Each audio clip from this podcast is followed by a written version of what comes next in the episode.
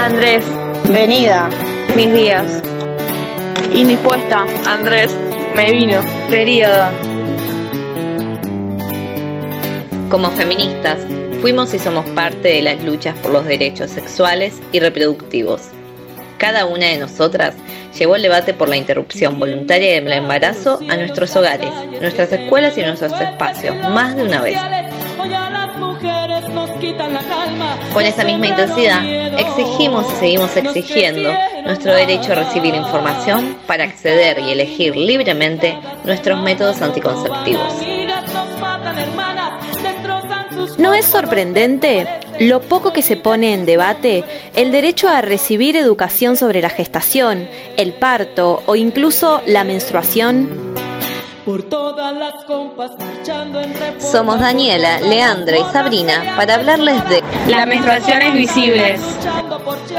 Por todas las madres buscando en Tijuana, cantamos sin miedo, pedimos justicia, gritamos por cada desaparecida, que retumbe fuerte, nos queremos vivas, que caiga con fuerza el feminicida.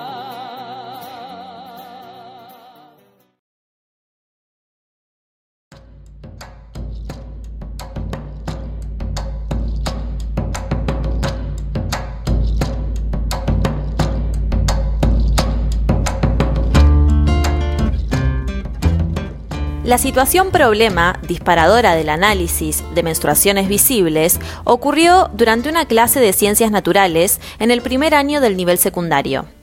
Los estudiantes nos pidieron hablar sobre cuestiones de educación sexual integral. Y como la escuela estaba interesada en el ejercicio de la ley, teníamos un buzón de preguntas. Voy a crear un canto para poder existir para mover la tierra a los hombres y sobrevivir. En esa clase abrimos el buzón y leímos algunas de sus inquietudes. ¿Cómo me doy cuenta de que estoy enamorada? ¿Qué es el amor? ¿Qué es el SIDA? ¿Qué pasa si me gusta más de una persona? Así, entre tantas preguntas y debates, un estudiante varón levanta la mano y pregunta, Profe, los varones, ¿también podemos menstruar? Voy a crear un canto para el cielo respetar, para mover las raíces de este campo y hacerlo brotar.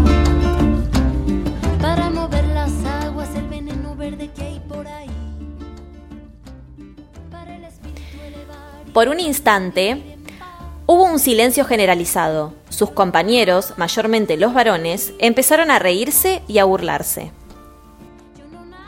¿Cómo vas a preguntar eso? le decía un compañero. No, eso le pasa a las chicas nomás, le respondía el compañero de atrás en tono burlón. Las chicas, que eran quizá las más idóneas para responderle, no acotaban nada, no tenían lugar para hacerlo, ya que las voces masculinas lo inundaban todo. Es el motor de nuestro movimiento, porque reclamo libertad de pensamiento. Si no la pido es porque estoy muriendo. Es un derecho de nacimiento. Mirar los frutos que dejan los sueños en una sola voz y un sentimiento. ¿Por qué no hablamos de la menstruación en las escuelas? ¿Por qué sentimos que debemos ocultar si estamos transitando nuestro periodo menstrual? ¿Por qué el varón no puede preguntar sobre la menstruación? ¿Hay forma de saber sobre algo de lo que no se puede ni nombrar? nuestro porvenir. Y a los que tienen de sobra no les cueste tanto repartir.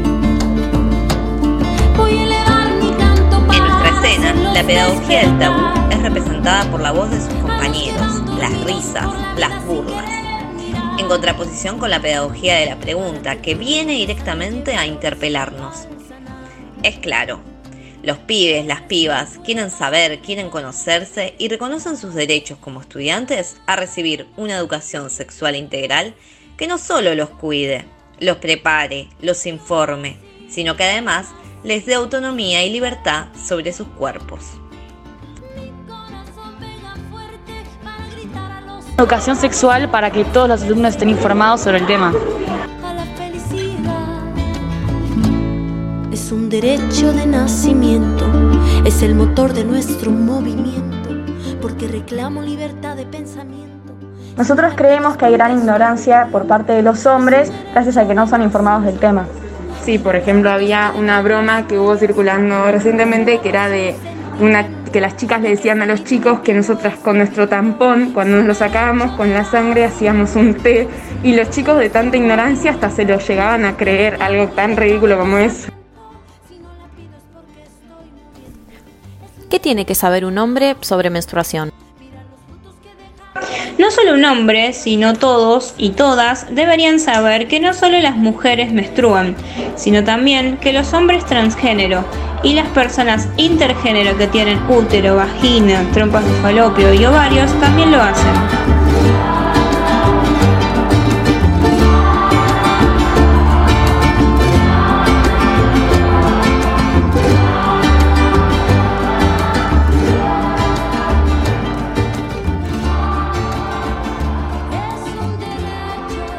Ese interrogante central no es más que otra evidencia empírica de la importancia de poder contar con la ESI en las escuelas de una manera transversal. ¿Qué tiene la ESI para decirnos al respecto de nuestros derechos sexuales y reproductivos?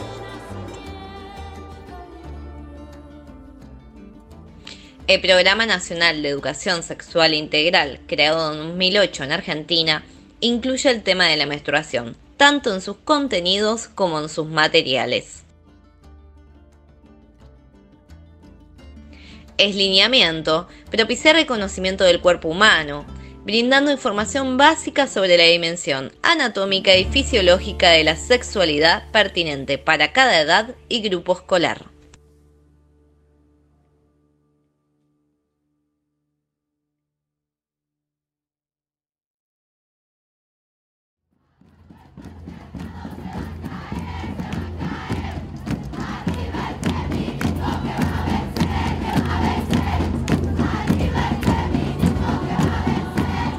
Las palabras de sus compañeros no son otra cosa que las palabras de sus hogares y las acciones de la sociedad misma. En un contexto en el que el acceso a los productos de higiene menstrual aún no está asegurada para todos y todas. En una sociedad en que la brecha salarial entre varones y mujeres por un mismo trabajo es en promedio de 27%, y en el que además las mujeres son las que se encargan de gestionar la compra de los productos de higiene menstrual, provocando un gasto no opcional a sus sueldos ya de por sí bajos. En un contexto en el que 7 de cada 10 personas pobres son mujeres. En una realidad en la que la menstruación y la falta de productos de higiene menstrual es un factor de ausentismo en las escuelas y en los trabajos.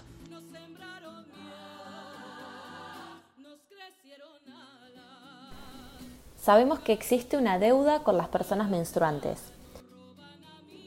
Y como parte de la lucha por los derechos sexuales y reproductivos, la propuesta del proyecto de ley de menstruación como un derecho intenta dar respuesta con tres reclamos centrales. Eliminación del IVA de los productos de gestión menstrual. Exigimos que haya provisión gratuita de productos de gestión menstrual en escuelas, universidades, comedores, cárceles, espacios comunitarios y en refugios para personas en situación de calle. Investigación y acceso a la información para promover políticas públicas que tomen dimensión de los aspectos educativos, de salud, económicos y ambientales derivados del uso de productos de gestión menstrual. opinión deberían de ser o más baratas o gratis porque uno, una no elige ser mujer, por ende una no elige eh, estar indispuesta y los productos son carísimos, ya sea copa menstrual, tampones, toallitas.